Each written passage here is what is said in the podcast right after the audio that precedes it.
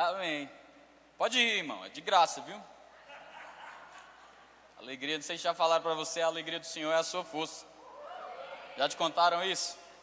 Amém? Aleluia. Eu queria, antes de começar, agradecer pastor Guilherme, Dalila, pastor Gilmar, né, Célia. Queria agradecer por essa oportunidade de estar aqui. Eu acredito que eu sou um pouco suspeito né, de falar sobre vir a Sinop. É, quando alguém fala assim, vamos a Sinop, é, a resposta é automática, vamos. Né? Porque é bom demais, eu já tive a oportunidade de estar aqui outras vezes. E eu sei como é, pastor Mark, tá glória a Deus. Eu sei como é precioso, né? Essa oportunidade de estar ministrando aqui para vocês esse povo cheio da palavra, cheio do Espírito. E eu estou maravilhado, vocês estão fazendo algo grande aqui, hein? Aleluia! Você fica alegre não? Vocês estão fazendo algo grande nesse lugar. E eu quero te dizer, se você pensa que você está caminhando para o final, eu quero te dizer, você está caminhando para o início. Amém? Às vezes a gente vê assim, né, como uma finalização, eita, está finalizando. Né? Por exemplo, esse carpete que está aqui maravilhoso. Então, gostei muito, inclusive, da cor que vocês escolheram. Parabéns. Tá? É, esse sistema de, de ar-condicionado, de iluminação maravilhoso. Realmente ficou muito bonito. Então, quero parabenizar. Parabéns, pastor. Muito bom, viu? Muito bom mesmo. Aleluia. Inclusive, eu queria né, parabenizar vocês também. Não é todo o verbo da vida que tem uma cadeira tão acolchoada quanto a sua. Então, meu Deus do céu, estou feliz demais. Muito bom. Aleluia. Glória a Deus. A Bíblia fala que Deus faz infinitamente mais, além do que pedimos ou pensamos, segundo o seu poder que opera em nós. E eu quero te dizer, um tempo de aceleração, rompimento, frutificação, expansão está vindo sobre esse lugar, está vindo sobre essa igreja, e a tendência, irmão, é só aumentar. Nós estamos vivendo literalmente os últimos dias. E nos últimos dias nós estamos provando das últimas chuvas. E eu quero te dizer uma coisa: algo poderoso da parte de Deus algo poderoso da parte do Senhor, o mover dos últimos dias. Você está vivendo isso. E se prepare. Talvez você diga: Meu Deus, de que lugar do Brasil ele está vindo? Está todo mundo falando aí de crise, né?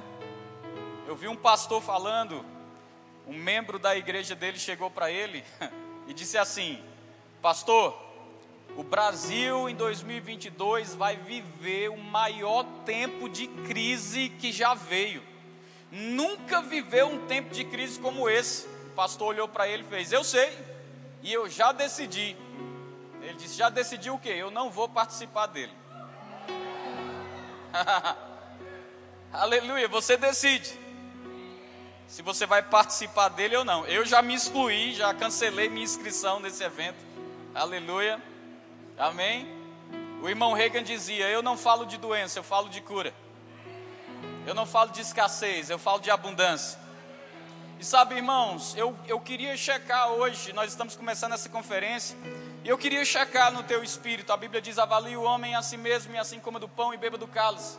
Eu queria checar no teu espírito, que você sondasse aí. Você é da fé?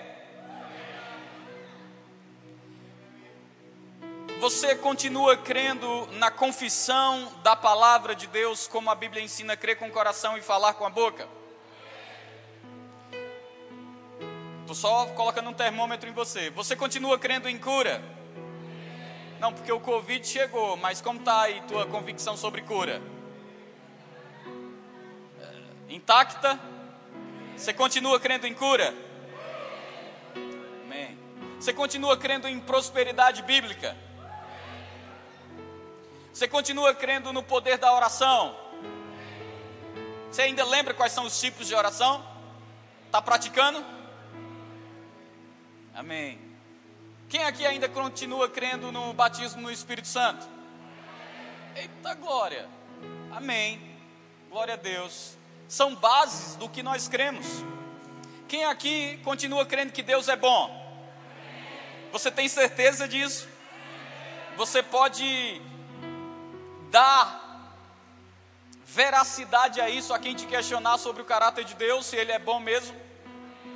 E as crianças na África, morrendo de fome? O que foi que você se calou? Deus é bom ou não é bom? Amém. Aleluia. Eu quero que você sonde seu coração, porque eu estou falando aqui de bases do que nós cremos. Nós continuamos crendo que Deus é bom, nós continuamos crendo que nós somos a justiça de Deus, nós continuamos crendo que fé fala o que crê e que fé funciona. Nós continuamos crendo que a oração do justo pode muito em seus efeitos. Nós continuamos crendo na unção. Nós continuamos crendo nos dons do Espírito. Nós continuamos crendo, irmãos, que Cristo é aquele que cura. E eu quero te dizer aqui: nada disso mudou. Nós continuamos crendo nessas verdades. E eu estou te dizendo isso porque eu creio que Deus me trouxe aqui para te informar de um evento que está para acontecer. Esse evento precisa ser pregado nesses dias, e esse evento se chama arrebatamento. Aleluia! Esse evento se chama arrebatamento. Eu ouvi uma música nesses dias e a música dizia assim: preste bem atenção. Aonde está aquele povo barulhento? Aonde está que não se vê nenhum irmão?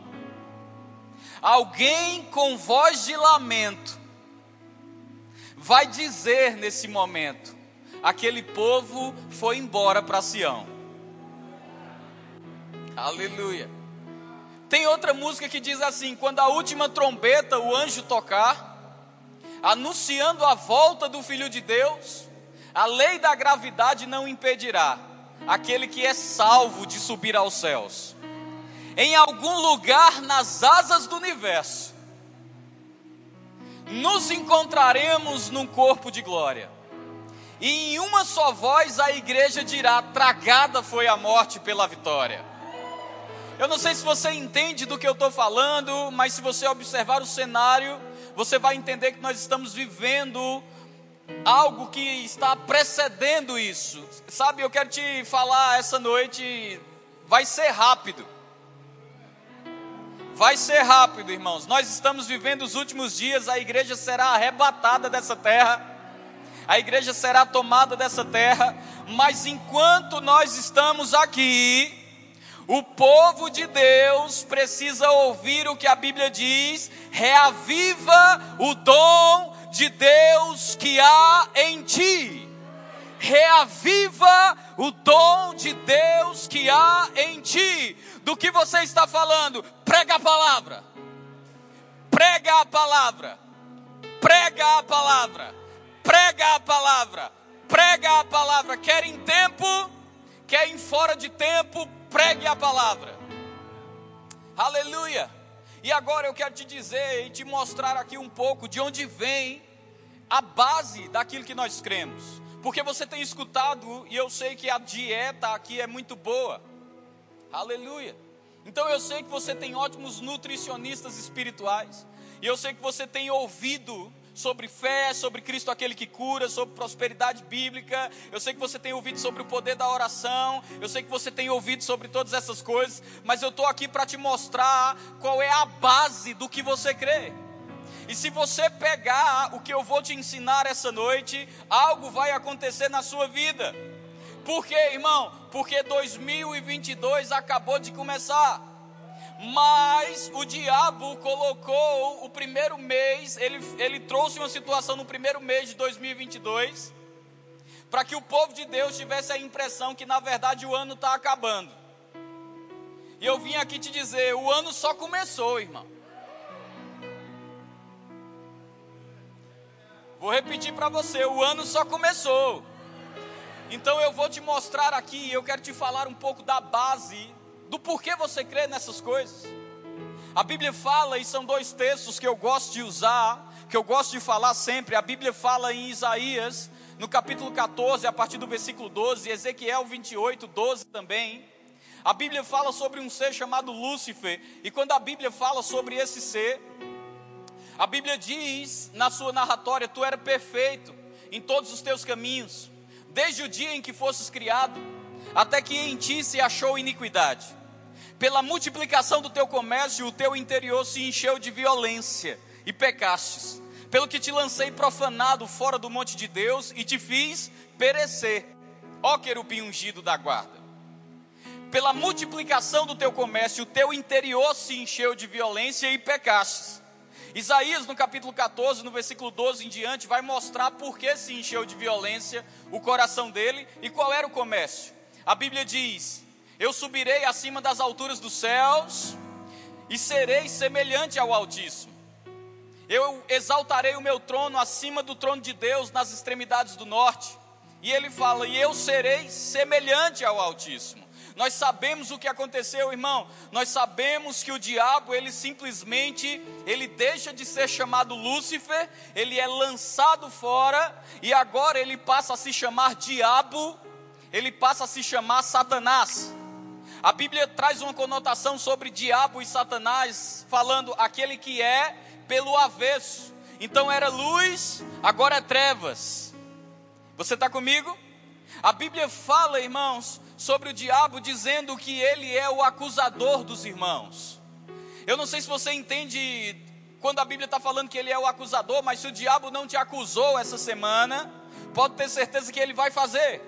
Ele é aquele responsável por dizer que você não tem, ele é aquele responsável por dizer que você não é, ele é aquele responsável por dizer que você não pode.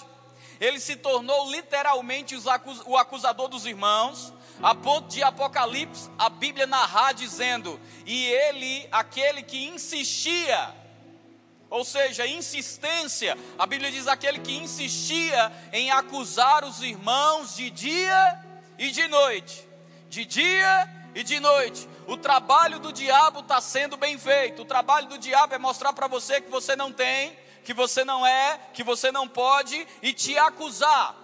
O irmão Rick Renner, ele fala algo muito interessante, ele diz: "Não seja ignorante quanto às astutas ciladas do diabo". E quando ele fala sobre isso, ele diz: "Não seja ignorante quanto aos caminhos mentais que o diabo utiliza para acessar a tua mente". Porque quando ele traduz esse versículo dessa forma, ele está querendo dizer o seguinte: algo aconteceu e nada mais pode te parar, nem o pecado, nem o diabo.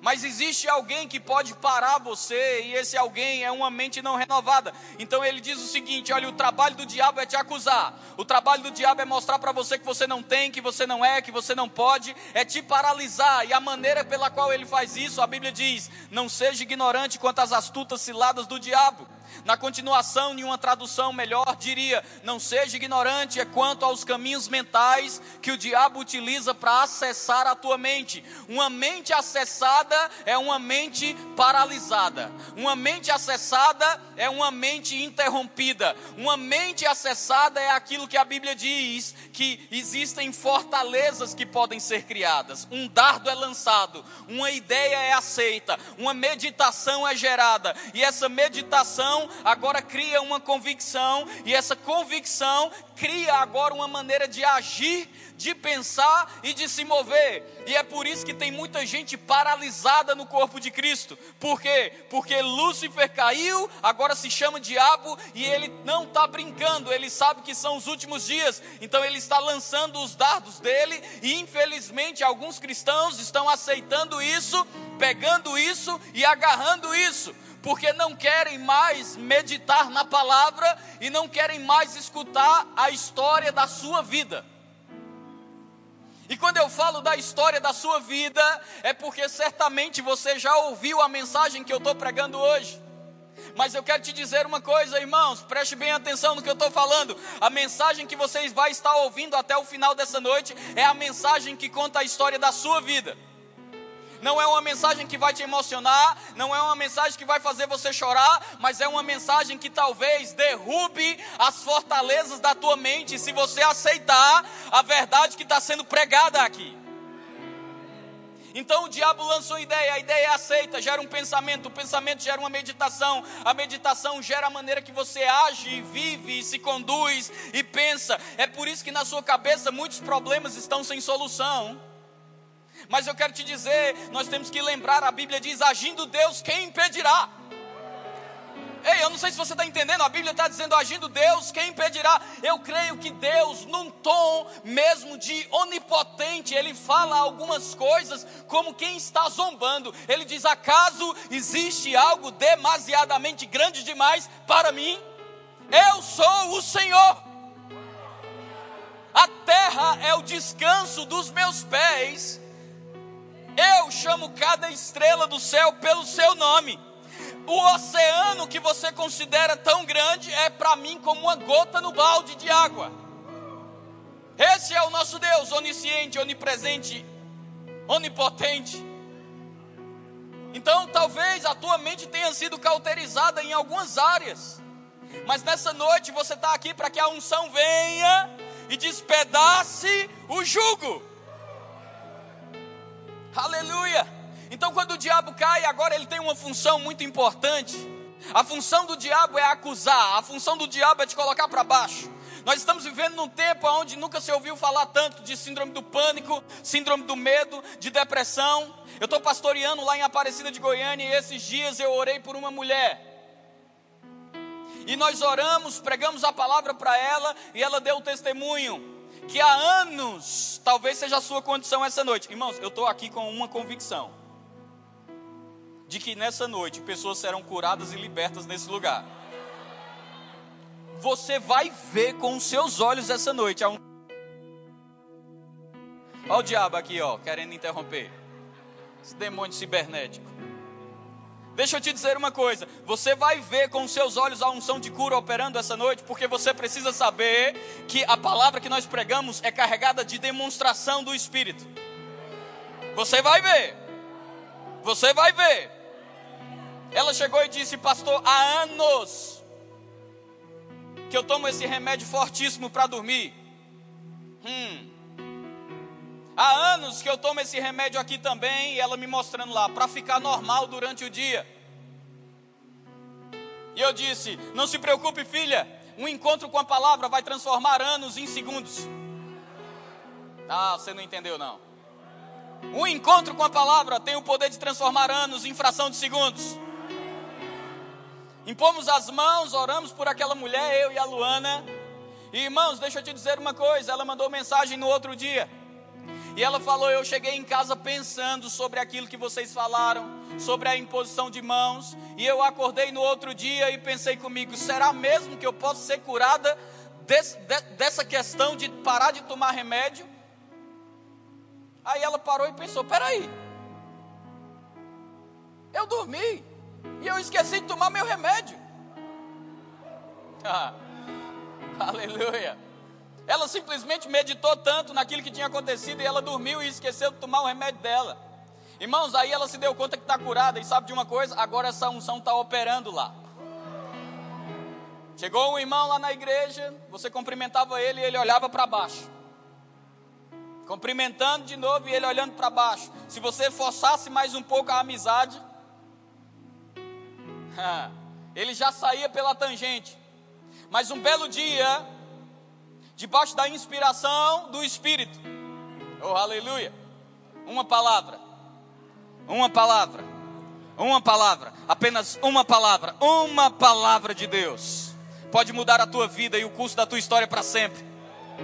Eu estava pregando como eu estou pregando aqui, e o Senhor disse: Mande ele ficar de pé. Eu disse, Senhor, esse homem está pegando a palavra revelada agora. E Deus disse, eu não perguntei isso a você. Eu disse que era para mandar ele ficar de pé. Aleluia. E eu disse, rapaz, você pode ficar de pé no seu lugar? E ele ficou de pé, olhando para baixo. E eu disse: Eu não conheço você, eu não sei o que está acontecendo na sua vida, mas Deus está falando que o que você precisa fazer nessa noite é atender um comando divino e dar uma carreira, porque quando você correr, o que está te prendendo vai ficar. E sabe o que foi que ele fez? Ele ficou dois minutos olhando para mim assim.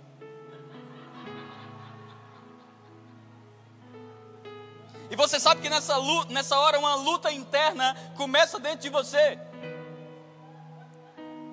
E a luta interna diz: e agora, pastor, o que é que a igreja vai pensar? Porque esse camarada vai sentar. Ele não vai correr. E parece que o comando que você deu não vai funcionar. Mas eu aprendi, irmãos, nesses dias, sabe, eu tenho provocado sobre a minha vida, porque eu aprendi que nós temos que provocar coisas. Sabe, provocar é de propósito. Eu aprendi que quando um comando é dado, número um, quem se prejudica é quem não obedece. Número dois, quando um comando é dado, tudo que eu tenho que fazer é ficar firme naquilo que Deus falou. E quando eu olhei para aquele homem de novo, eu disse: Rapaz, deixa eu te dizer uma coisa. É você quem sabe como está a sua vida, então eu não vou insistir com você. E quando eu, quando eu fui virando, eu escutei a igreja gritando. O que tinha de fileira de cadeira na frente dele foi levada. E aquele homem correu e ele deu várias voltas na igreja e a esposa dele ficava assim. Mas eu quero te dizer uma coisa: esse homem agora é o nosso tecladista principal da igreja. Ele toca debaixo da unção de Deus. E eu quero te dizer outra coisa: ele está influenciando um monte de gente para fazer o rema, mesmo sem ter feito o rema, porque ele diz assim: rapaz, essa palavra mudou a minha vida, essa palavra transformou a minha vida, e eu preciso, pastor, falar para as pessoas sobre o que essa eu disse para ele, mas rapaz, deixa eu te dizer uma coisa: você tem muito, você vai ver, você ainda vai mergulhar muito na palavra, ainda vai descobrir muito da palavra. Ele disse, pastor, eu quero te dizer uma coisa: eu estou tão cheio dessa palavra, tão cheio dessa palavra. E ele começou a dizer para mim: eu estou escutando Humberto, eu estou escutando Maneco, eu estou escutando João Roberto. E eu disse: peraí, calma aí, como foi que você chegou aí a esses nomes? Ele disse, pastor, quando eu comecei a fazer o discipulado, quando eu comecei a ver esses nomes, eu fui anotando. Eu fui anotando, eu vou pesquisar todos esses homens, porque se está sendo mostrado aqui, esses homens devem ter uma unção sobre a vida deles. Eu vou pesquisar esses nomes, eu vou ver o que eles têm a falar. E rapaz, não é que esse cara está se enchendo da palavra de um jeito que ele está atraindo pessoas para a igreja, agora é ele que leva mais convidados do que os outros. Aleluia. Aleluia. Sabe o que aconteceu? O esposo, irmãos, deixa eu te dizer uma coisa, não faça força para me entender errado. Nós não estamos falando de religião aqui, amém? Mas deixa eu te dizer algo: o esposo dessa mulher que foi curada de depressão, instantaneamente parou de tomar remédio e tudo. O esposo dela não queria saber de Jesus. Ele foi criado em um centro espírita e ele teve uma situação naquele lugar. E essa situação foi grave e ele não queria pisar em nada que falasse o nome Deus. Mas quando ele viu a esposa dele recebendo cura, eu quero te dizer, há quatro semanas atrás, ele sentou no banco da igreja. E ele estava lá ouvindo. E a minha esposa estava pregando. E quando ela terminou de pregar, ela disse assim: Eu quero saber se alguém aqui quer confessar Jesus. E aquele homem levantou a mão e disse: Eu não aguento mais eu não aguento mais, eu estou relutando comigo, mas parece que quando vocês falam dessa coisa aí de crer com o coração, falar com a boca, parece que alguma coisa borbulha dentro de mim, e aquilo que borbulha dentro de mim fala, é isso que vai mudar a sua vida. Esse não é um relato meu. Essa não é uma experiência minha, essa é uma experiência de alguém que estava sentado sem querer saber de nada que tivesse o nome Deus. Mas agora esse homem está comprando livros, agora esse homem está lendo sobre o espírito da fé. E sabe, meu irmão, deixa eu te dizer uma coisa: partiu dele. Ele chamou a esposa dele e disse: Amor, deixa eu te dizer uma coisa eu vou confessar Jesus. E no seu nível de ignorância, ele ainda disse assim: e você vai confessar de novo, só para a gente conversar, começar junto. Deixa eu te dizer algo. Talvez você esteja aqui e você está vendo muita coisa acontecer, mas talvez você ficasse mais empolgado ainda se você soubesse do todo. Tem muita coisa acontecendo lá fora também. E deixa eu te dizer uma coisa, Sinop. As pessoas estão com o olhar fito para aquilo que Deus está fazendo nesse lugar. E talvez você diga assim: estão, eu não sabia. É, você não sabia, você está aqui, mas eu sei, porque eu estou andando.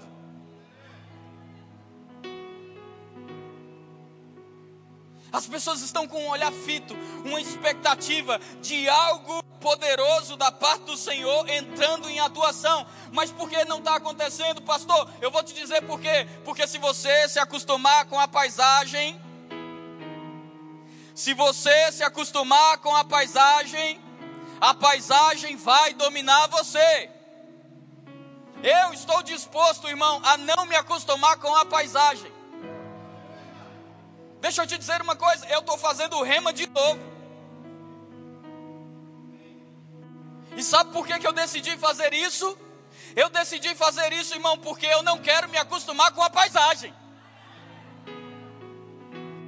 Aleluia. Ah, não, eu já fiz o rema, eu já sei muito. Você não sabe muito, não, irmão. A Bíblia diz que a palavra do Senhor pode se renovar a cada dia. Escutar o Salmo 23 de uma forma diferente depende da disposição do seu espírito. Você pode escutar o Senhor é o meu pastor e nada me faltará, mas você pode escutar também o Senhor é o meu pastor, nada me faltará. Aleluia, deixa eu voltar aqui. E sabe o que foi que aconteceu? O homem, Deus tinha um plano, e no plano de Deus está o homem, e ele diz: no princípio criou Deus os céus e a terra, a terra sem forma e vazia, e havia trevas sobre a face do abismo, até que Deus disse: haja luz e houve luz. E passou Deus então a criar todas as coisas, e viu Deus que era bom, mas de repente ele para de dizer haja, e ele diz a palavra: façamos o homem. E quando ele diz façamos o homem, ele diz a nossa imagem, conforme a nossa semelhança. Eu não sei se você lembra de Isaías, mas Isaías diz: Eu subirei acima das alturas das nuvens e serei semelhante ao Altíssimo. Deus disse: Você não. Mas eu tenho preparado um povo que vai ser a minha imagem. Eu tenho preparado um povo que vai ser a minha semelhança. E sabe o que, é que aconteceu? Deus, Ele preparou isso para a minha vida e para a sua vida. Deus disse: façamos o homem a nossa imagem, conforme a nossa semelhança. A Bíblia fala, irmãos, que você foi criado segundo a semelhança de Deus. E sabe, eu ensino isso e não vou parar de ensinar isso. Você foi criado e nós ensinamos sempre espírito, alma e corpo.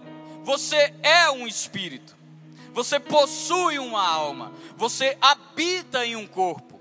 Isso quer dizer o quê? Isso quer dizer algo poderoso. Você é um homem espiritual. Se você é um homem espiritual, você não vive pelo que sente. Você não vive pelo que vê. Você não vive por relatórios contrários, você vive pela fé na palavra de Deus. Então você foi criado à imagem e semelhança de Deus. Eu não quero entrar num ponto teológico aqui, mas algumas pessoas dizem é impossível que o homem seja espírito, alma e corpo. Porque espírito e alma são a mesma coisa, e eles afirmam que quando Deus criou Adão, Deus soprou sobre Adão e Adão passou a ser alma vivente. Eles falam que Jesus é espírito vivificante. Então eles falam que tudo é a mesma coisa, mas deixa eu te dizer uma, deixa eu te dizer algo. Quando Adão foi criado e a Bíblia diz que Deus soprou sobre Adão, essa palavra sopro é a palavra pneuma. E essa palavra pneuma significa espírito. Então, antes de ser alma vivente, Adão foi criado primeiro espírito. E depois que Deus soprou e ele passou a ser espírito, então ele passou a ser alma vivente. Mas infelizmente o plano de Satanás entra em atuação e o plano dele era derrubar o homem. E na derrubada do homem, o homem ele perde a vida de Deus no seu espírito. A maior tragédia da humanidade não é o coronavírus, a maior tragédia da humanidade é o homem ter perdido a vida Zoe ou a vida Zoé, a própria vida de Deus no seu espírito. O homem perdeu isso. E Deus, naquele momento, ele julga essa situação e ele diz: Adão, maldita é a terra, não por minha causa, mas por tua causa. Depois ele olha para a mulher e diz: A partir de hoje se multiplicarão as tuas dores de parto. E depois ele olha para a serpente e ele diz: Quanto a ti, serpente, da semente da mulher nascerá um, e ele esmagará a tua cabeça. Quanto a ti, serpente, da semente da mulher nascerá um e ele esmagará a tua cabeça. Eu não sei se você entende, mas quando a Bíblia fala de cabeça, a Bíblia está falando de autoridade. Eu te porei por cabeça e não por cauda. Quando a Bíblia fala de cabeça, está falando de autoridade. A Bíblia está dizendo o seguinte: olha, o homem é o cabeça da sua esposa, Cristo é o cabeça da igreja. A Bíblia está falando o quê? Sabe aquilo que você tomou do homem? Imagine alguém bem-sucedido, com um casamento próspero, alguém riquíssimo, alguém que tem comunhão intensa com Deus, perder tudo. Pronto, esse foi Adão. Adão perdeu tudo que tinha. Mas deixa eu te dizer uma coisa: uma palavra foi liberada da boca de Deus dizendo a autoridade que você perdeu. Ele olha para a serpente e diz: Da semente da mulher nascerá um que esmagará a tua cabeça. E ele bate o martelo. Sabe, irmãos, deixa eu te dizer uma coisa. Preste atenção no que eu vou te falar agora. Eu vi um homem publicar um vídeo na internet. E ele dizia o seguinte: Eu quero saber, e se você está me ouvindo, eu quero que você responda qual é o sentido da vida. Esse homem é riquíssimo, riquíssimo, milionário, e ele escreveu assim: Eu quero que alguém me responda qual é o sentido da vida, porque eu pensava que era juntar dinheiro, mas depois eu cheguei a uma conclusão: se o sentido da vida fosse juntar dinheiro, por que, que a gente morre? Hã? Você já descobriu que não leva nada? Já descobriu isso? E ele pergunta se o sentido da vida é juntar dinheiro, por que, que a gente morre? E ele pergunta no vídeo, e eu vou dizer, a minha vida toda, vou repetir, a minha vida toda, eu nunca respondi ninguém falando sobre doutrina ou qualquer outra coisa na internet, porque para mim não é interessante discutir doutrina por aí, muito menos causar polêmica por aí. Mas quando eu vi esse homem perguntando ali qual é o sentido da vida, algo acendeu no meu coração de compaixão. Um homem milionário perguntando qual é o sentido da vida. Juntar dinheiro não é, porque a gente morre e deixa tudo. E as pessoas começaram a comentar embaixo: Ah, eu também queria saber, eu também queria saber, eu também queria saber. E irmãos, eu peguei uma música e o nome dessa música é Vida aos Sepulcros. E essa música fala o seguinte: No mundo busquei, mas não encontrei. Canções tão vazias, tesouros que um dia e essa música começa a falar sobre coisas que a gente busca diariamente e que pensa que vai preencher o homem, mas depois ele diz assim: Mas então você veio e me trouxe para perto. a música diz: Mas então você veio e me trouxe para perto. E a, a música continua dizendo: Não há nada nada melhor, não há nada, nada melhor que o meu Deus. Não há nada, nada melhor, não há nada, nada melhor que o meu Deus. E eu copiei a letra dessa música e coloquei irmãos, de propósito. Eu nunca tinha feito isso, mas dessa vez eu decidi fazer porque compaixão acendeu no meu coração. Você está ouvindo agora a história de Adão e talvez você nem está se, se, dando conta que eu estou falando para você a história da sua própria vida. Eu estou falando para você a história da sua própria existência. O homem caiu por causa de um inimigo. O homem perdeu a vida de Deus por causa de um inimigo, mas Deus, na sua infinita misericórdia, olhou para o inimigo e decidiu julgá-lo. Deus, na sua infinita misericórdia, olhou para o inimigo e disse: Não tem problema, a autoridade que você pegou da semente da mulher nascerá um, e ele vai esmagar a sua cabeça e vai dar autoridade de volta para o homem, e o homem vai entender de novo que não se trata do seu trabalho, não se trata do seu casamento, não se trata do filho que você deseja ou do filho que você tem, mas se trata do sentido da tua vida, e o sentido da tua vida aqui é entender o plano da redenção, porque senão a base do que pregamos não tem sentido. Sabe por que pessoas estão vivendo e não conseguem viver a palavra da fé? Porque estão pegando uma parte isolada. Você não vive prosperidade sem entender de onde prosperidade veio. Você não vive paz sem entender de onde paz veio. Você não vive família saudável sem entender quem conquistou esse direito para você. E eu estou aqui dizendo: tomaram tudo de você. Tomaram a vida de Deus, porque a Bíblia diz: todos pecaram e porque todos pecaram, destituídos estão da glória de Deus. A Bíblia também diz: porque por meio de um homem o pecado entrou no mundo. Mas eu estou aqui, irmãos, trazendo a melhor notícia que você pode receber nessa conferência. Eu estou aqui te dizendo: se você está aqui por cura, cura está disponível porque o preço foi pago. Tem como aumentar mais? Eu acho que eu não estou me ouvindo, por isso que eu estou gritando.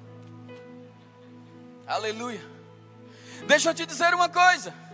Se você precisa de uma mudança na sua vida, você tem que entender que é direito seu, porque um preço foi pago. A Bíblia diz: todos pecaram, destituídos estão da glória de Deus. Por um homem o pecado entrou no mundo, mas a Bíblia também diz, irmãos: ei, Deus enviou o seu filho. Ele disse aqui, ele estava lendo aqui João 3,16: porque Deus amou o mundo de tal maneira que deu o seu filho unigênito, para que todo aquele que nele crê não pereça, mas tenha a vida eterna.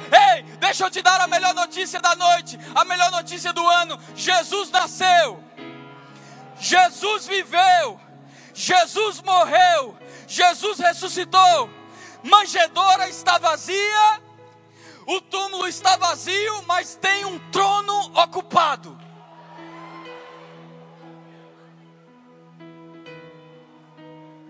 Aleluia! Aleluia! Aleluia! Deixa eu te dizer algo, irmão. Quando o homem cai, perde a vida de Deus, o diabo está ali, saindo daquele tribunal como um vencedor, mas sabe, algo foi dito: sua autoridade será esmagado pelo menino que nascerá. Sua autoridade será tirada pelo menino que nascerá. Rapaz, o diabo era inteligente o suficiente para entender que a partir daquele momento ele era um derrotado que ele não tinha mais autoridade sobre a minha vida, que ele não tinha mais autoridade sobre a sua vida. Sabe, irmãos, o irmão Reagan escreveu um livro. O livro se chama A Igreja Triunfante. Se você não leu, você precisa ler. Se você não ouviu, você precisa ouvir. Nós não somos uns coitados que estamos passando por essa terra. Se você não descobrir o que aconteceu na história da sua vida, você não vive, você apenas está existindo mas os melhores dias da sua vida, eu disse os melhores dias da sua vida, está, está incluído na mensagem da cruz, quando você entender o que aconteceu por você, quando você entender o preço que foi pago por você.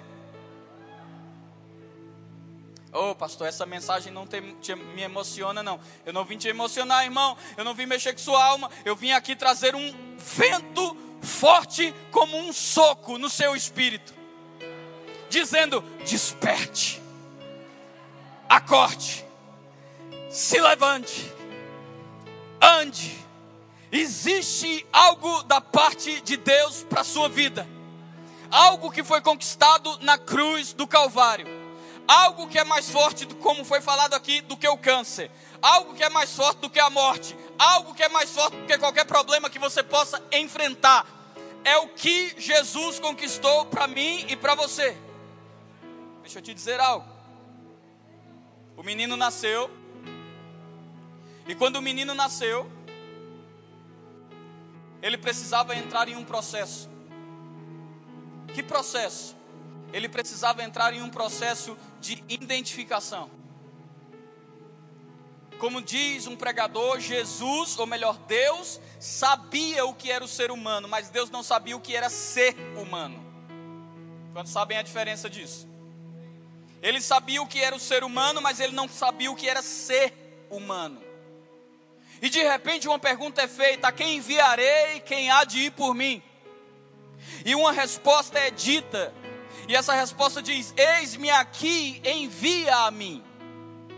Quando isso é dito, nós temos no céu Deus Pai, nós temos no céu Deus Palavra, nós temos no céu Deus Espírito Santo.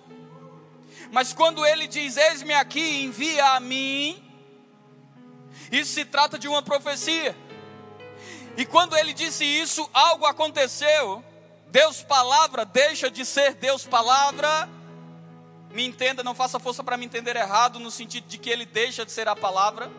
Mas o que eu estou querendo dizer para você é que Jesus, naquele momento, recebe algo da parte de Deus, dizendo: Tu és o meu filho eu hoje te gerei. Rapaz, eu não sei se você está entendendo, mas existia um preço pela minha vida, existia um preço pela tua vida, E sabe, se você não leu, eu quero te indicar também, existe um livro muito bom chamado Armados para o Combate. Nesse livro do Rick Renner, ele fala algo interessante. Ele diz que existem quatro palavras para redenção. Ele diz que a primeira palavra, eu não sei pronunciar o nome no grego, porque ainda não fiz o meu curso, aleluia. Mas deixa eu te dizer algo, ele diz que a primeira palavra se refere a uma plataforma de escravos. E ele diz que nessa plataforma de escravos, aqueles que queriam comprar os escravos tinham o direito de chegar e abrir a boca dos escravos, para ver se os dentes eram bons. Porque se os dentes foram bons, forem bons, o escravo valia muito dinheiro. Aqueles que iam olhar o escravo tinham direito de chutar o escravo, bater no escravo e entender qual era o nível de submissão que aquele escravo tinha. Porque se ele demorava para ser agressivo, significa que seria um bom escravo. Então eles batiam, davam tapa no rosto, eles cuspiam, eles provocavam, para entender até onde aquela pessoa ia. Essa é a primeira, a primeira etapa da redenção, o primeiro nome que é dado. O segundo é quando aquele que iria comprar, ele demonstrava interesse pelo escravo. Todos vocês sabem disso, alguém deve ter te ensinado que quando você vai numa loja e você vai até um produto, você não até aquele produto e diz assim: Uau, é isso mesmo que eu queria. Não, você não faz isso. Você vai em outro produto, claro só acontece lá em Aparecida de Goiânia. Mas lá o pessoal faz isso, eles vão em outro produto. Aí eles olham para aquele produto e a compradora diz: E aí, você gostou? Eu não sei. Aí ele vai no que ele quer. Aí depois que ele olha o que ele quer, ele começa a pôr defeito. Ele diz: Esse daqui é mais ou menos, né? Essa cor eu não gostei muito. E ele começa a pôr defeito por quê? O comprador não pode notar que ele está muito interessado naquilo. Aleluia. Porque se ele nota que está interessado, não tem desconto. Se ele nota que tem interesse, ele pode até subir o preço. Então nós fazemos pouco caso daquilo que queremos. Aleluia. Por quê? Porque nós entendemos que se demonstrarmos interesse, o preço sobe. Mas sabe, a segunda palavra para redenção é o seguinte: quando aquele dono do escravo notava que o, aquela pessoa que queria comprar demonstrou interesse, o que é que ele fazia? Ele subiu o preço. A quarta palavra fala, a terceira palavra fala que quando aquele suposto comprador, ele gostava muito, ele simplesmente pagava o preço, e pagar o preço significa tirar da plataforma de escravidão.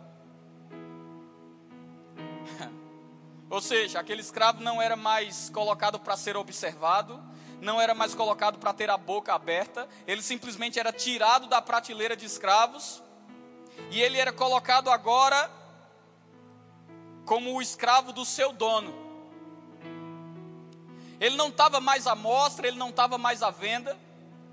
E a Bíblia fala que alguns escravos, eles quando recebiam até mesmo a carta de liberdade, eles ficavam tão gratos pelo dono que tinha, que eles faziam o seguinte: você pode furar a minha orelha. E isso significa dizer que eu vou te servir a partir de agora porque eu quero.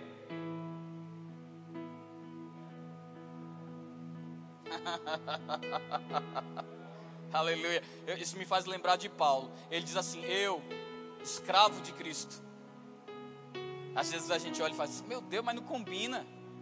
Para a liberdade foi que Cristo me libertou. O que é que Paulo está falando? Escravo de Cristo. Ele está dizendo assim: Rapaz, Jesus veio e eu estava no palanque.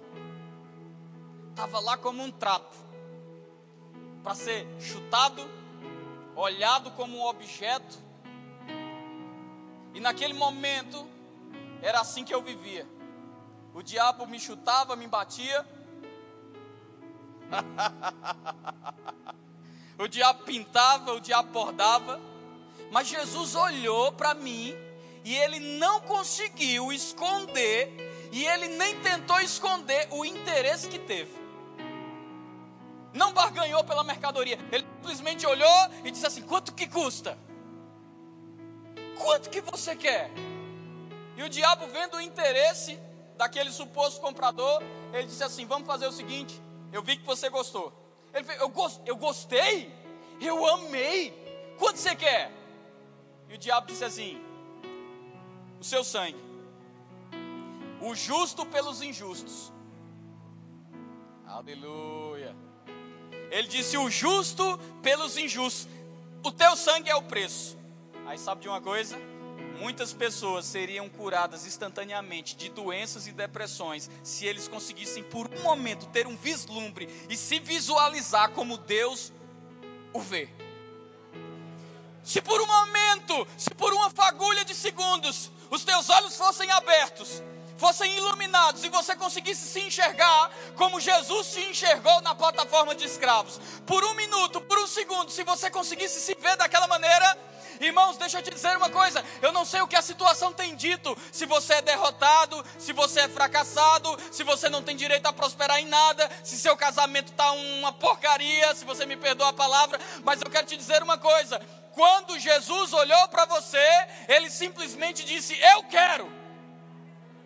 E o diabo disse: Está interessado demais, é teu sangue. Ele disse: Eu pago.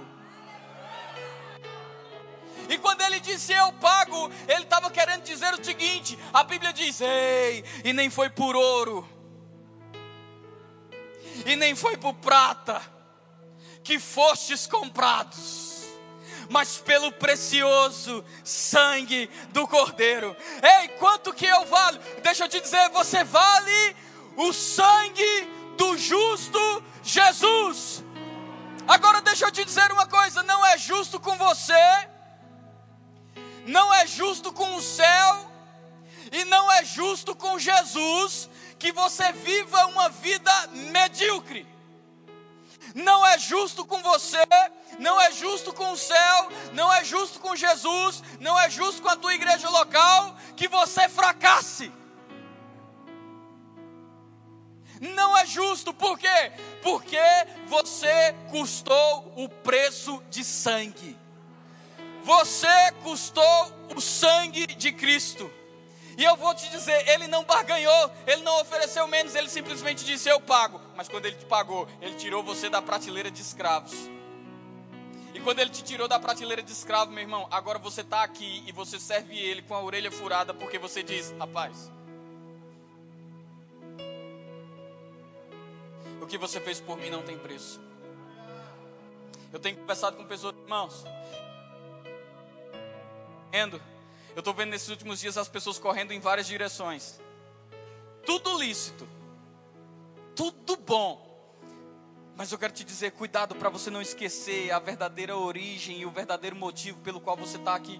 Irmãos, deixa eu te dizer uma coisa: é muito maior do que o que você imagina é muito maior do que o que você imagina. Rapaz, eu tenho uma convicção no meu espírito, e essa convicção no meu espírito diz: é, nós cremos em prosperidade bíblica. É bom você, você vai ter carro bom, casa boa. Como diz um amigo meu, ter um bom carro não é vaidade, é necessidade suprida com qualidade. Ter uma boa casa não é vaidade, é necessidade suprida com qualidade. Ter um bom, um bom rendimento financeiro não é vaidade, é necessidade suprida com qualidade. Mas deixa eu te dizer, quando a igreja se alegrar mais com a notícia que foi comprada pelo sangue do que com isso, coisas vão começar a acontecer, irmão.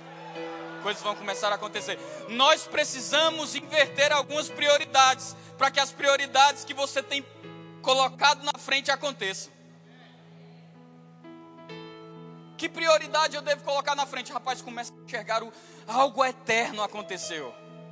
Algo eterno aconteceu. Jesus ele veio. Aí a Bíblia diz: para o preço ser pago, a justiça tem uma exigência. Que exigência é essa? Eu não já vou pagar o preço? Aí a justiça diz: a exigência é que agora o a exigência é que agora o Deus palavra se torne Deus carne. É que você vá e aprenda o que é ser humano. Aí o que é que acontece? A Bíblia diz que Jesus veio. Aí olha o texto. Olha que coisa linda. A Bíblia diz: "E ele não julgou por usurpação ser igual a Deus". Lúcifer queria ser igual, foi rebaixado. Jesus decidiu se esvaziar, foi exaltado. Olha só o que, é que aconteceu aqui. A Bíblia diz: ele não julgou por usurpação ser igual a Deus, antes a si mesmo se esvaziou. Aí a Bíblia diz: assumindo a forma corpórea. Assumindo a forma corpórea e reconhecido em figura humana. O que significa isso? Jesus passava e as pessoas diziam: ah, é aquele dali, ó, aquele dali é Jesus, igual a mim, igual a você, andando aqui caminhando por essa terra, Jesus, o Cristo de Nazaré, andando com os homens, falando com os homens, e de repente lá estava Jesus andando aqui no processo de identificação. Aí olha que coisa linda, a Bíblia diz: ele não julgou por usurpação ser igual a Deus, antes a si mesmo se esvaziou, assumindo a forma de homem, reconhecido em figura humana. Eu acho interessante quando Judas vai trair Jesus, ele chega com um exército ali, aí de repente ele diz: aquele a quem eu beijar é ele. Aí o pessoal diz: ok, tudo bem. Aí ele chega para Jesus dá um beijo, aí Jesus diz assim: Amigo, é com um beijo que trai o filho do homem? Aí, de repente, o exército romano está ali, diga-se de passagem, o exército mais temido daquele tempo, está ali para pegar Jesus. E quando eles se reúnem ao redor de Jesus, eles dizem assim: Jesus pergunta depois de falar com Judas: Amigo, é com um beijo que trai o filho do homem. Aí ele olha para o exército romano e eu fico imaginando aquele exército ali para pegar Jesus. E ele diz assim: Ei, a quem buscais? Aí eles dizem assim: A Jesus o Nazareno. Aí Jesus responde assim: presta atenção nessa resposta. Ele diz: Eu sou.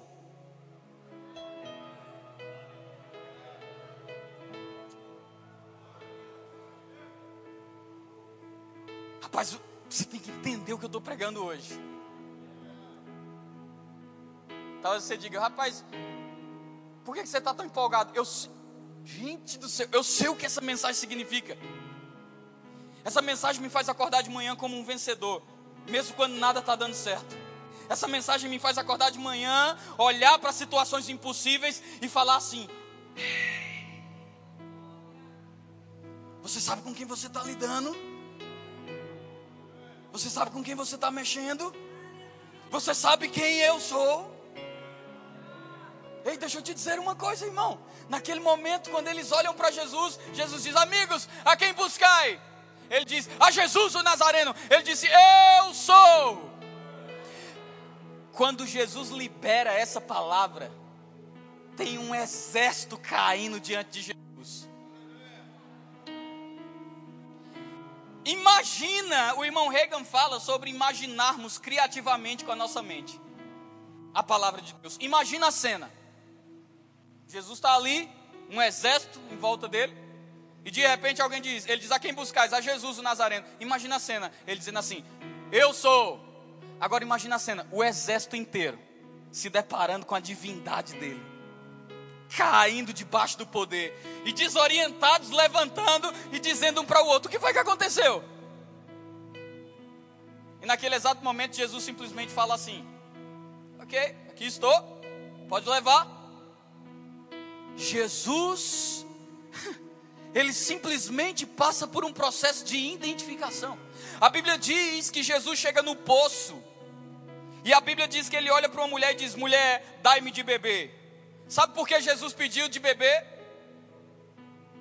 Porque ele estava com sede. Isso é a grande revelação. Talvez alguém queira pregar para você dizendo ele pediu para beber porque ele queria dar uma profecia. Não, Jesus estava pedindo para beber porque era sede que ele estava sentindo. A Bíblia fala num texto que nós gostamos tanto, na continuação de Marcos 11, 23, a Bíblia começa a narrar o contexto e diz que Jesus foi ver se porventura na figueira encontraria figos, mas a Bíblia não diz que ele foi para provar algo espiritual, a Bíblia foi porque Jesus estava passando por um processo que a, a justiça exigia. Que processo era esse? Identificação. Ele olha e diz assim: Nossa, a caminhada foi longa, aquela figueira ali parece que tem figo, eu estou com fome, eu vou ver se tem figo ali. Você sabe o que é fome? É quando o culto está demorando e você começa a pensar naquela picanha, aleluia. Mas eu quero te dizer uma coisa: Jesus Cristo de Nazaré teve fome. Uau, eu amo Jesus.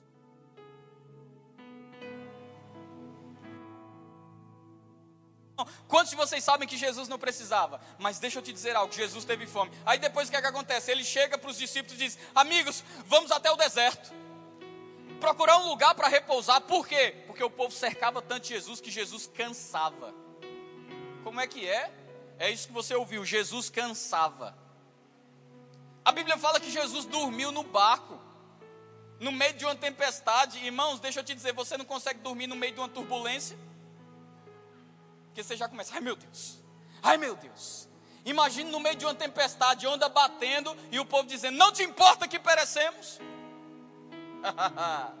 Mas Jesus estava dormindo, e eu vou te dizer: não era porque o sono de Jesus era pesado, é porque ele estava cansado mesmo.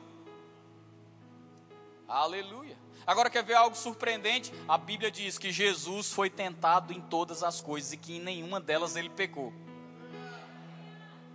Aí você fala assim, mas era Jesus, o Filho de Deus. Aí Jesus olha para você e diz: Pois é, era eu mesmo, mas identificado com você, para você passando pelo que passa, não possa ter a desculpa que não pode fazer. Oh, eu vou desistir porque eu estou tão cansado. Aí Jesus olha para você e diz: Eu também, cansei. Mas eu fui obediente até a morte morte de cruz. Mas você era Jesus. Ele disse: Sim, eu era Jesus como você.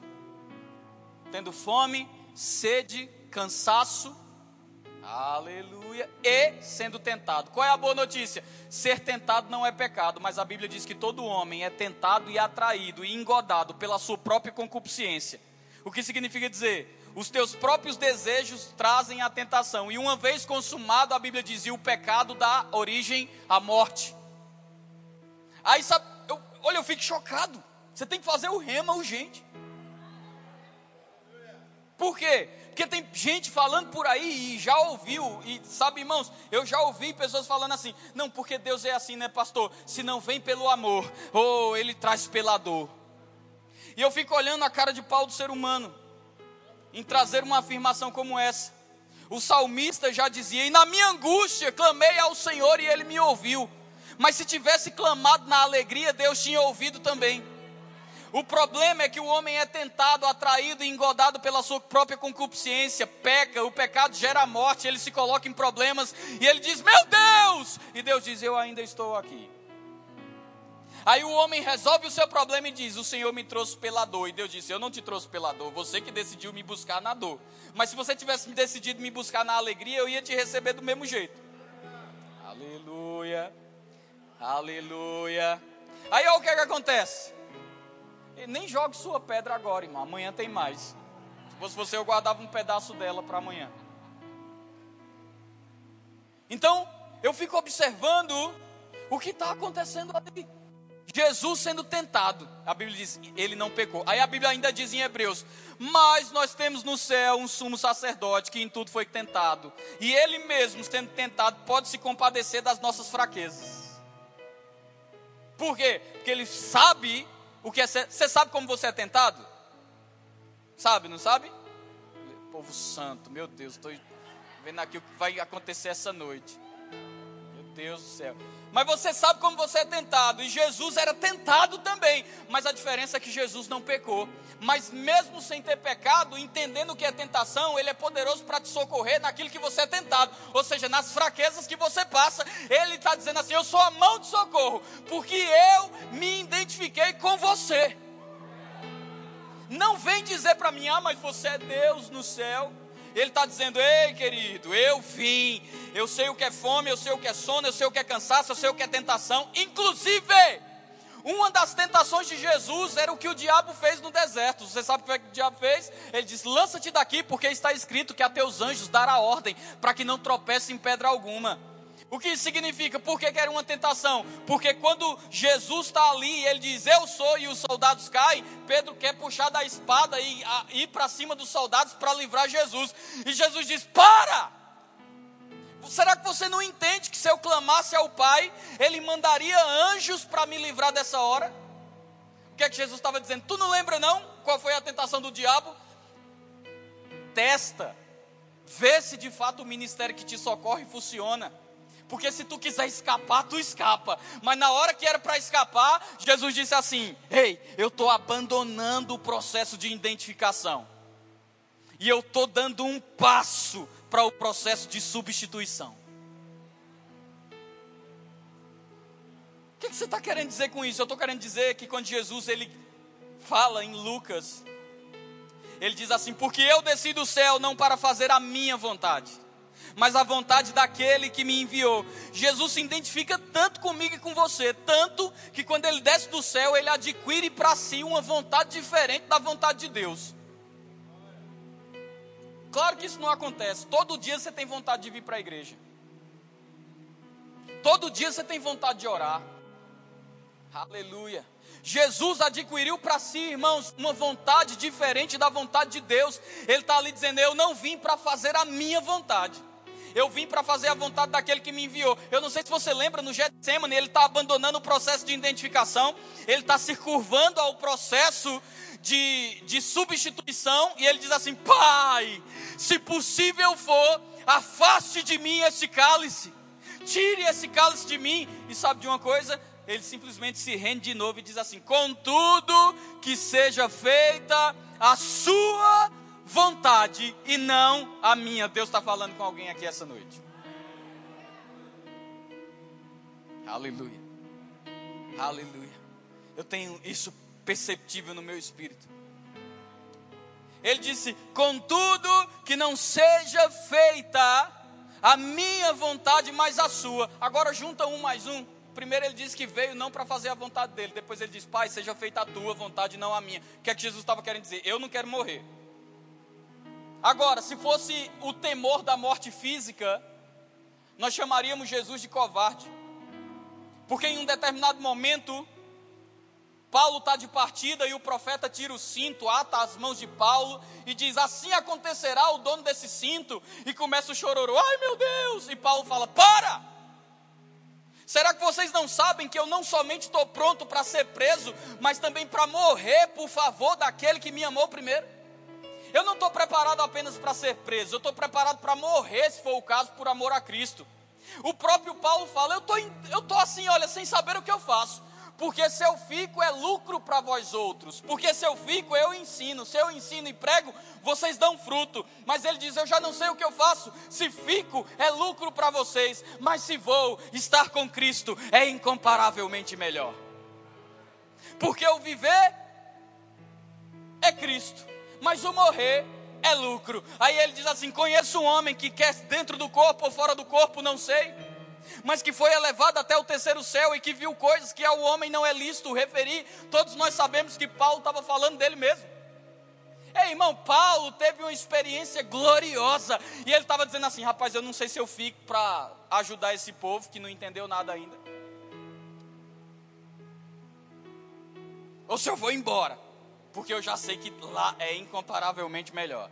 A Bíblia poderia dizer lá é melhor, mas a Bíblia faz questão de dizer é incomparável incomparavelmente melhor. Irmão, morei dois anos e meio nos Estados Unidos. Eu vou te dizer uma coisa, eu não lembro de ter visto um lugar feio lá. Eu puxo na memória. Aí eu fico imaginando assim, será que teve algum lugar feio que eu vi? Aí eu só lembro de lugar bonito. Mas eu fico, eu, o que eu fico pensando é o seguinte: se uma terra caída produz um lugar tão bonito, imagina como é o céu. Não, imagina como é o céu. Porque a história que homem, os homens menos querem ouvir é a história da própria vida deles. Mas o final da história da vida deles fala de uma cidade que é preparada para nós, chamada Nova Jerusalém. E sabe o que foi que Deus fez? Ele disse assim: Eu vou pegar aquilo que o homem mais corre atrás e vou forrar o chão. Eu vou pegar ouro e vou pôr no chão, porque é o que o homem mais busca, mas eu vou forrar o chão da cidade com isso. Eu fico imaginando. Tem crente que passa a vida toda, eu vou fazer isso, eu vou fazer aquilo, eu vou fazer isso, eu vou fazer aquilo, mas ele nunca para para pensar no céu. Aí eu fico imaginando, no dia que ele chegar no céu, ele vai ficar assim: Meu Deus, como que eu nunca desejei estar aqui? Como que eu nem. Irmãos, deixa eu te. Tem gente que vai ficar assim, rapaz, se eu tivesse na terra e eu tivesse meditado mais para onde eu vinha, eu tinha mais ânimo para enfrentar aquilo que a Bíblia chama de passageiro. Porque a Bíblia diz assim: a vossa leve, leve, leve e momentânea tribulação produzirá para vós um peso, um peso, um peso eterno, eterno, eterno de glória. Mas aonde é que a gente foca? No leve. e momentâneo. Ai meu Deus, é a situação mais difícil da minha vida. Vai passar! Porque você já passou por coisa mais difícil, pensou até que ia morrer, não morreu, está aí sentado, mas Deus está dizendo: está na hora da igreja começar a colocar a mentalidade no céu. Irmãos, nós não fomos chamados para viver, crescer, casar, construir uma casa, ter um filho e morrer. O propósito da nossa vida é muito maior do que isso. Nós somos peregrinos e forasteiros numa terra estranha para manifestar o reino e o que aconteceu na cruz do Calvário. E eu quero te dizer uma coisa: você precisa entender que Jesus não é o que está mostrando no filme do Mel Gibson. Jesus não é aquele Jesus que simplesmente está sendo maltratado pela cruz, pelos cravos, pelos espinhos. Não! O que Jesus estava pensando é: reflete comigo, onde é que a pregação começou? Adão, no paraíso. Né? Aí o que é que Adão faz? Peca. O que significa pecar? Errar o alvo. O que, errar o alvo de quê? Do que Deus falou. O que significa arrependimento? Mudança de direção. Então você erra o, o alvo, pecou. Aí o que é que você faz? Se arrepende, endireita a direção. Aí o que é que Adão fez? Pecou. Pecou, aconteceu o quê? Morreu. Morreu fisicamente? Eu digo não. Adão, quando morreu, morreu no espírito. Tragédia mesmo. Mas quando ele morre no espírito, o homem perde a vida de Deus. Irmãos, eu quero te acordar essa noite. Eu não sei se você está entendendo o que eu estou falando. A vida de Deus é o Espírito Santo. Sem Ele, nada tem graça. Trabalho não tem graça, casamento não tem graça, igreja não tem graça, família não tem graça. Nada! O homem perdeu tudo. E sabe de uma coisa? Deixa eu te falar algo real essa noite real. Quando o homem perdeu tudo, ele morreu no espírito. Depois de morrer no espírito, mais na frente, um pouquinho, o homem alcança a morte física. Aí Jesus, quando ele está ali no Getsemane, ele não está agonizando porque ele está dizendo assim: ai meu Deus, eu vou ter que morrer, eu vou para a cruz. Não! O próprio Paulo não temia a morte, imagina Jesus. Mas o que ele estava dizendo é: se eu estou abandonando o processo de identificação e entrando no processo de substituição, eu vou substituir Adão da maneira que ele pereceu. Como é que ele pereceu? Morreu no espírito. O que significa morrer no espírito, irmão? Significa isso aqui, ó, separação de Deus. Desligamento de Deus. Agora, deixa eu te falar uma coisa. Tem uma música que o pessoal cantava muito há um tempo atrás que dizia assim: O que é que os anjos veem? Que os fazem se prostrar. O que é que os anjos veem que os fazem cantar santo? Quem lembra dessa música? Aí de repente eu vi algumas pessoas cantando essa música e adorando ao Senhor, e você sabe como é gostoso quando uma atmosfera de glória se manifesta no meio da igreja, você sabe como é bom. O irmão Reagan fala muito sobre isso. Ele diz que nos seus cultos, muitas vezes, ele percebia a nuvem de glória entrando na igreja. E ele fala que de repente a igreja ficava imóvel, quieta, a ponto de se ouvir um alfinete no culto, mas era a nuvem de glória ali. Ele chega a narrar um episódio que chegou o carro de bombeiro na porta da igreja. E ele teve que ir lá fora falar com o chefe dos bombeiros. E ele disse: O que está acontecendo? Nós estamos tendo um culto. Ele fez: Senhor, nós estamos recebendo várias denúncias da, da, da vizinhança, falando que está tendo um incêndio gigantesco no seu teto.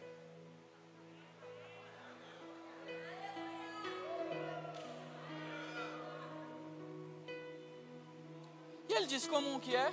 Está tendo um incêndio no seu teto. E ele chamou o chefe do bombeiro e disse: Vem cá olha para o meu teto, você está vendo alguma coisa? Ele disse, eu não estou vendo nada. Ele fez, é porque a gente está orando.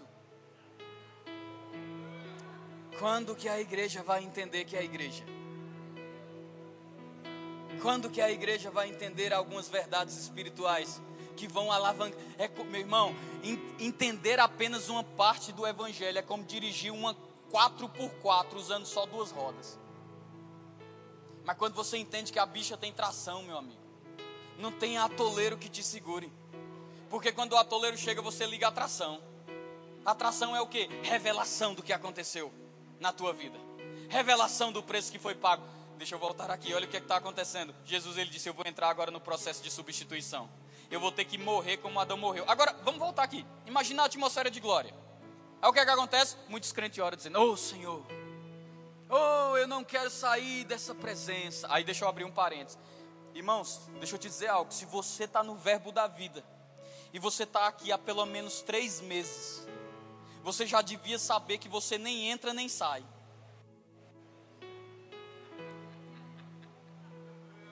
Não, porque a gente tem eu estou vendo que a gente está tendo que voltar a falar algumas coisas para ver se o pessoal entende. Pessoas que oram dizendo, vamos entrar agora na presença de Deus. Talvez você diga, isso é pastor, isso é uma força de expressão. Isso, uma força de expressão que gera numa consciência a falta de, de entendimento de quem está na presença 24 horas por dia. Porque quando você termina de orar, o que a tua alma entende é, sabe o que? Sair da presença. Vamos lá. E aí, como que a gente faz agora? Mas quando você entende que você está, como o salmista diz, de onde me refugiarei da tua presença, porque se eu for aos mais altos céus, ali tu estás. E se eu forrar a minha cama no mais profundo do abismo, ali também tu estarás. Não tem aonde se refugiar dessa presença. Aí o que é que acontece? Imagina só, alguns crentes eles começam a fazer isso aqui. Ô oh, Senhor, que atmosfera maravilhosa, que unção maravilhosa. Deixa eu te dizer, fagulhas fagulhas. Agora imagina o que diz 1 Coríntios 13. Agora conhecemos em parte. Mas chegará o dia em que conheceremos face a face, assim como somos conhecidos. E deixa eu te dizer uma verdade aqui nessa noite, meu irmão.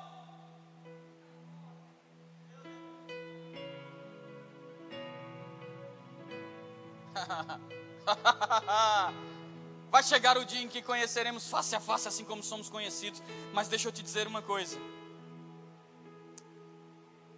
Jesus, a Bíblia diz, quem era? Com quem tomou conselho para formar todas as coisas? Aí a Bíblia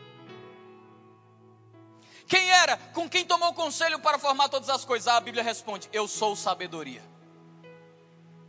Eu estava no começo. Com quem tomou o conselho? Eu sou a palavra. Eu estava no começo. Agora você imagina, se eu e você provando fagulhas, porque a Bíblia diz que conhecemos em parte, ainda conheceremos face a face. Se eu e você provando fagulhas, a gente fica, ah, eu não quero. Não, não acaba não, não acaba não, não acaba não. Agora imagine aquele que se diz, eu sou sabedoria e estava desde o início. Que nível de agonia Jesus provou? Não foi o nível de agonia de acabar um culto cheio do poder, não, irmão. Foi o nível de alguém que estava ali desde o começo, olhando para o mais belo, olhando para o mais esplêndido, para o Rei dos Reis, o Senhor dos Senhores, o onipotente, o onipresente, o onisciente. Era aquele que estava ali todo momento e era, ele sabia: eu vou me desligar dele eu vou ter que morrer no espírito. Que agonia! Que agonia! Mas deixa eu te dizer uma coisa: Jesus para ali e ele diz que seja feita a tua vontade. Quando Jesus vai para a cruz, ele cita o Salmo 22. E ele cita o Salmo 22 dizendo: Eli, Eli, lama sabachthani, Deus meu, Deus meu, por que me desamparastes? E a resposta é: Eu te desamparei para poder amparar a muitos. Rapaz, naquele momento, Jesus prova a morte espiritual. E talvez você diga assim, pastor, mas como que Jesus pode morrer? Porque a Bíblia diz: a alma que pecar, essa morrerá. Sim ou não? A Bíblia diz: aquele por quem você é vencido, dele te tornarás escravo. Mas Jesus nunca foi vencido pelo pecado, Jesus nunca pecou. Como pode Jesus morrer? Eu vou te dizer algo que vai chocar você. Jesus conseguiu morrer pela fé. E talvez você diga, como assim? Gálatas 3,13 está escrito: Maldito seja todo aquele que for pendurado no madeiro. Jesus sabia que quando ele deixasse ser pendurado, não era uma questão de pendurar ele. Ele disse: Ninguém toma a minha vida, eu entrego. Agora ele sabia que quando deixasse ser pendurado, algo aconteceria. Quando ele deixasse ser pendurado na cruz, eita irmão, quando ele deixasse ser pendurado na cruz, ele se tornaria maldito. Uma vez que ele se tornasse maldito, ele se tornaria um candidato apto para ter os meus pecados, os teus pecados, as tuas iniquidades, as minhas, as doenças, as enfermidades, a depressão, câncer, tudo vindo sobre ele. Por quê? Ele sabia, eu creio na palavra. Maldito seja todo aquele que for pendurado no madeiro. Está aqui, pode pendurar. Quando pendura Jesus, meu irmão, aí é onde você tem que entrar. Essa é a tua parte nesse culto. Jesus vai para a cruz, se torna maldito, morre espiritualmente, doença vai sobre ele, vai sobre ele, depressão vai sobre ele, e eu pergunto se foi sobre ele, porque você está deixando ficar sobre você. Vai pagar duas vezes? Eu entrei num quarto de hospital que uma mulher estava com esclerose múltipla. Quem sabe o que é esclerose múltipla aqui? Eu entrei no quarto de hospital, essa mulher estava com esclerose múltipla. Ela escondia a mão esquerda porque ela tinha vergonha, porque a mão estava morta já. E eu entrei no quarto dessa mulher e todo dia eu pregava para ela: Jesus levou na cruz. Você está esperando eu terminar de pregar para ser curado, né? Eu estou esperando você ser curado para eu terminar de pregar aqui, viu? Jesus lá na cruz, lá na cruz, pagou o preço por essa doença todo dia. Aí um dia, uma enfermeira guiada pelo Espírito chegou, interrompeu e disse assim: Ó, oh, tá aqui a conta do hospital. Eu fiz, com licença, você paga essa conta duas vezes? Ela fez, eu não sei como funciona no Brasil, aqui a gente só paga uma vez. Eu fiz, pois bem, deixa eu te dizer uma coisa. Jesus pagou o preço pela tua vida. Você não precisa pagar duas vezes. Rapaz, aqui dali foi como um cadeado que foi destruído dentro dela. Ela olhou e fez assim: Ei, Entendi. Tô pagando o que já foi pago. Eu fiz, eita, agora é minha vez. No nome precioso de Jesus. No nome precioso de Jesus, receba agora a sua cura receba agora a sua cura. Sabe o que foi que aconteceu, irmão? Deixa eu te dizer, eu agarrei no braço daquela mulher. Eu disse: não é justo com Jesus, não é justo com você, não é justo com o preço que foi pago que você pereça. Em o nome de Jesus, é para você receber agora. Rapaz, aquela mulher deu um grito: enfermeira! Quando a enfermeira entrou no quarto, irmão, ela disse: Descobre os meus pés, tem algo pegando fogo e os dedos dela começaram a mexer. E foi com a mão que era dada como morta que ela descobriu o lençol que cobria ela. O que é que você está querendo dizer? Se você tiver revelação do preço que foi pago, que ele entrou no processo de identificação e substituição pela tua vida. O que nós pregamos aqui sobre prosperidade, o que nós pregamos aqui sobre fé, o que nós pregamos aqui sobre cura, não vai se tornar mais para você uma realidade distante, vai se tornar para você um direito.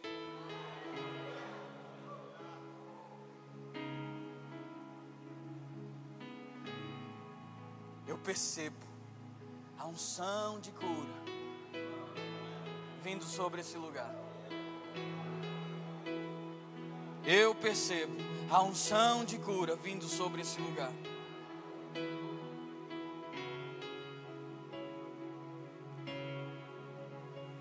A história não acabou, não.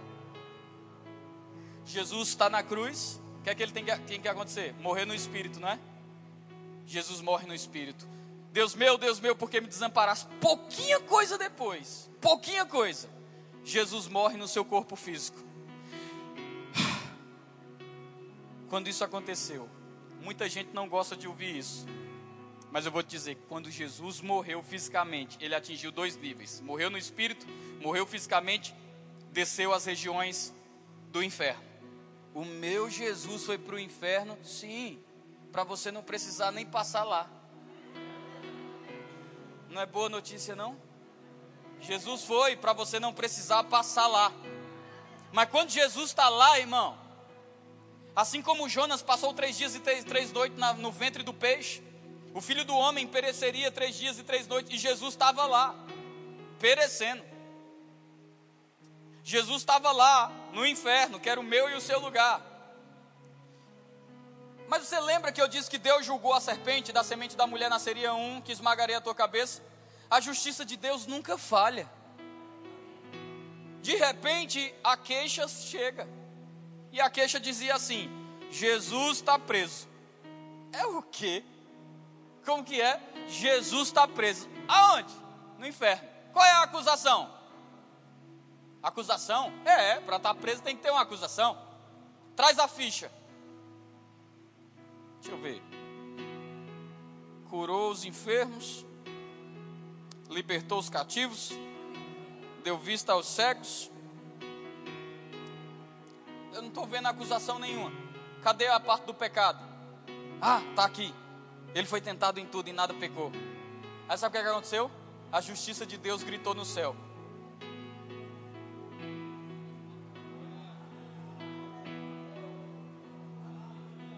Sabe o que, é que a justiça dizia?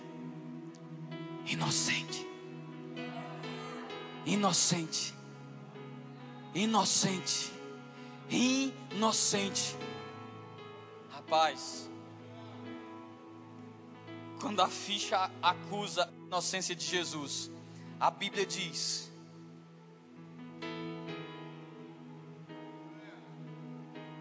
Oh, não tem como não. Rapaz, Presta atenção.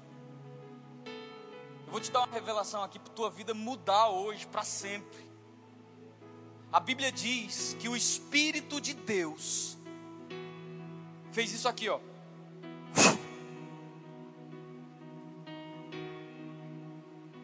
Agora, a Bíblia está dizendo, é claro, ela diz: o Espírito que ressuscitou Jesus de dentre os mortos é o mesmo Espírito que habita dentro de você. O Espírito que ressuscitou a Jesus de dentre os mortos é o mesmo Espírito de vida que habita dentro de você. É por isso que tem que fazer sentido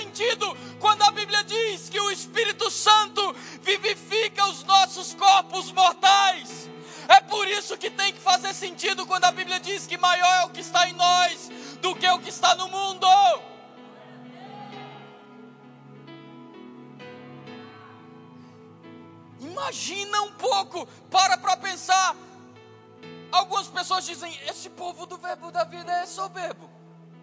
Eles pensam que tem o rei na barriga, não é soberba, não, irmão, é Bíblia sagrada. A Bíblia diz que o Espírito Santo veio habitar não mais em tempos feitos por mãos humanas, mas a Bíblia diz que ele veio habitar em mim, a Bíblia diz que ele veio habitar em você, e eu quero dizer as mesmas coisas que os generais de Deus têm dito.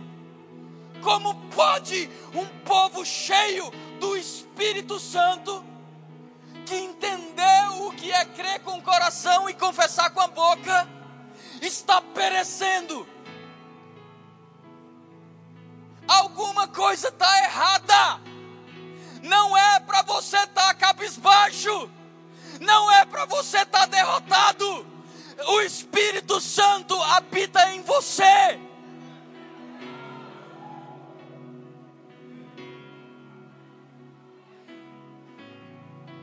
Marcos 11, 23. Diz: Aquele que disser a este monte, essa, unção está sobre esse ministério, irmão. O que diz é: aquele que disser a este monte, ergue-te, lança-te no mar, não duvidar no coração, mas crê que se fará o que diz. A partir de hoje você pode ter uma revelação e entender: eu tenho o Espírito Santo habitando. Eu tenho o Espírito Santo habitando dentro de mim e é o mesmo poder que ressuscitou a Jesus de dentre os mortos. Se eu crer com o meu coração e eu confessar com a minha boca, algo vai ter que acontecer.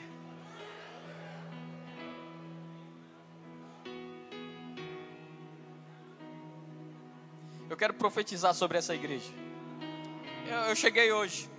Eu não sei, mas eu quero falar pelo Espírito. Se você não está acostumado mais com gente correndo aqui, eu quero te dizer uma coisa: é bom você começar a se acostumar. E eu vou te dizer o porquê. para os últimos dias, a, a onda dos dons e do mover do Espírito está vindo com mais violência. Isso significa, pastor, isso significa que nós estamos entrando com uma palavra profética nesse evento hoje. E essa palavra profética fala dos dons do Espírito Santo se manifestando na igreja de Sinop com violência.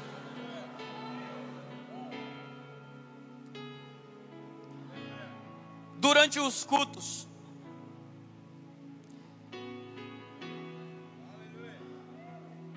Pessoas vão começar a correr no espírito. Pessoas vão começar a dançar no espírito. Pessoas vão começar a rir no espírito.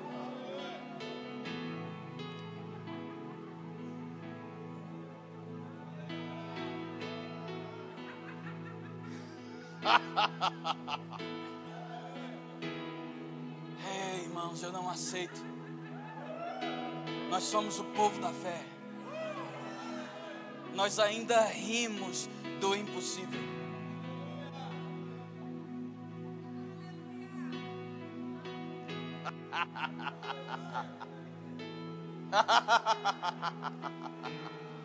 uh!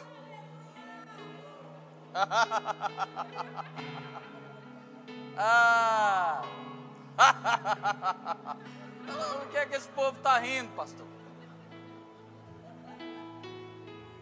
Alegria é posição de quem já venceu. Quem, quem sabe que já é vencedor tem uma posição de vitória. oh, mas vão achar que eu estou ficando doido. Pois eu quero te dizer o que 1 Coríntios no capítulo 1, no versículo 18 diz. 1 Coríntios no capítulo 1, 18 diz o seguinte: Essa é a palavra da cruz que pregamos. Loucura para quem perece, mas para nós os que estamos sendo salvos é o poder de Deus. Aonde está o sábio, aonde está o escriba, aonde está o inquiridor desse século? Porventura não tornou Deus loucura a sabedoria desse mundo, mas aprove a Deus salvar pela loucura da pregação os que dele crê. Eu quero te dizer uma coisa: se Deus mandar você correr hoje, você corre. Se Deus mandar você rir hoje, você ri. Se Deus mandar você dançar hoje, você dança.